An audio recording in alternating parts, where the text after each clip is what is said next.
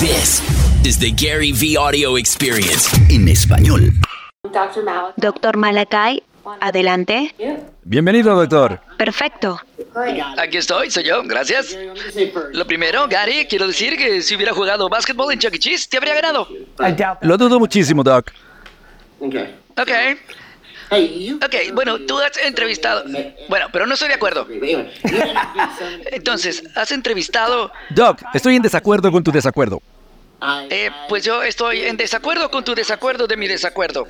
Pues yo tomo tu desacuerdo al cubo y estoy en desacuerdo con él. Pues yo pongo todas mis fichas sobre la mesa y digo, en Vicon, cuando te vea te gano en lo que quieras. Pues lo vamos a hacer, vamos a transmitir en streaming y después de ganarte te voy a lastimar.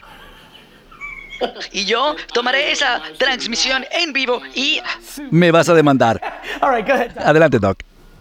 Ok, ok, bien. Obviamente, tú has eh, entrevistado a gente in- increíble. Y creo que es una pregunta doble. Responde si quieres. ¿Hay algo que, que sea sorprendente que hayas visto como algo común entre algunas de esas personas increíbles que has entrevistado? Y dos, también porque también soy gran fan de Tony Robbins y eh, él ha tenido una gran influencia en mi vida. ¿Hay algo sobre Tony que te llame la atención porque es el mejor de lo, de lo mejor en lo que hace? Tú has hecho, has hecho cosas con él y es, es gente que no solo te motiva, sino como que te hace aspirar, aspirar a cosas, ¿no? Te hace aspirar. Ok, voy a responder lo de Tony. Primero, creo que Tony ha logrado lo que he visto en otra gente también. Tony hace lo que Tony se supone que debía hacer. ¿Entiendes? Esto tiene que ver con lo que me obsesiona sobre conocerse a uno mismo. Hay ejemplos como Tony, como Kobe, Kobe Bryant y otras personas, pero también mi mamá es esa persona. Mi mamá estaba destinada a ser una madre.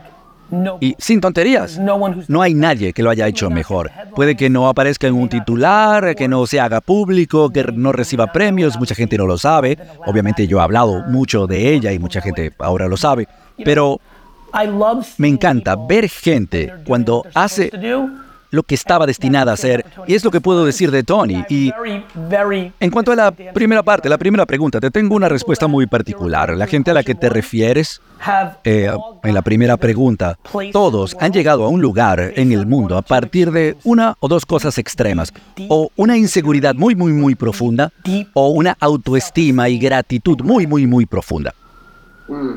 Es algo impresionante verlo para mí a los 48 años. Lo claro que es gente que ha logrado resultados más allá de lo esperado y las masas los ven. Es como Star Wars, ¿ok? Es Jedi contra Sith Lords. Es lo bueno y lo malo a nivel extremo. Pero igual que en Star Wars, no es algo sostenible cuando estás en el lado oscuro. Por eso tanta gente famosa, exitosa, tienen esos colapsos tan dramáticos. Muerte, suicidio, eh, son como supernovas. Piensa, mira, piensen en todos los artistas y comediantes famosos que mueren jóvenes. Era el lado oscuro que los llevó a ese nivel. Y por eso hablo de que no podemos poner el dinero en un pedestal, en un altar, llegar a conseguir dinero por celos, por negatividad, por envidia. Doctor, te voy a decir algo que conecta a toda la gente que he entrevistado, que he visto de cerca y he visto a muchos, ¿no? De riqueza y de fama. ¿Es luz o es oscuridad? Y la noticia terrible es que la mayoría es oscuridad. Creo que por eso me siento impulsado a hablar de lo que hablo. Requiere más tiempo y es más difícil. Mira, ok, no es cierto, lo voy a decir de otra manera. Simplemente es desafortunado que haga falta un supercombustible para llegar, para llevarte a la cima, ¿ok? No es desafortunado, sino que es desafortunado que ese supercombustible de mucha gente venga del resentimiento. Te voy a enseñar, vas a ver, mamá.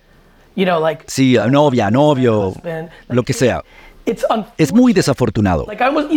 Es curioso porque le presenté esta analogía a un amigo hace un par de años. No había pensado en eso desde entonces, solo lo he dicho esta vez públicamente. Algo me pasó a mí que yo entendí que mi combustible era raro y diferente a otros cuando yo tenía 20, 30 años y lo comparé en ir a una gasolinera y ver que estaba el dispensador con la manguera así la rara, la del, la del diésel o el gasoil, los demás, lo normal. Y yo dije, yo soy del diésel. Mi combustible es el raro, es diferente. Y pues es así. Yo quiero que más gente llegue a la cima, apoyados en gratitud, amabilidad, empatía, compasión, civilidad, paciencia. Por eso existe Be Friends, porque sé que no puedo hacerlo masivo yo solo. Eh, genial, muchas gracias por todo, porque tú eres, eres raro en tu disponibilidad de interactuar y ser accesible y eh, estimular y ser auténtico en eso, así que muchas gracias a ti. Y nuevamente, en Beacon será tu fin. Doc, fue genial verte en Chuck E. Cheese porque hemos eh, interactuado por mucho tiempo.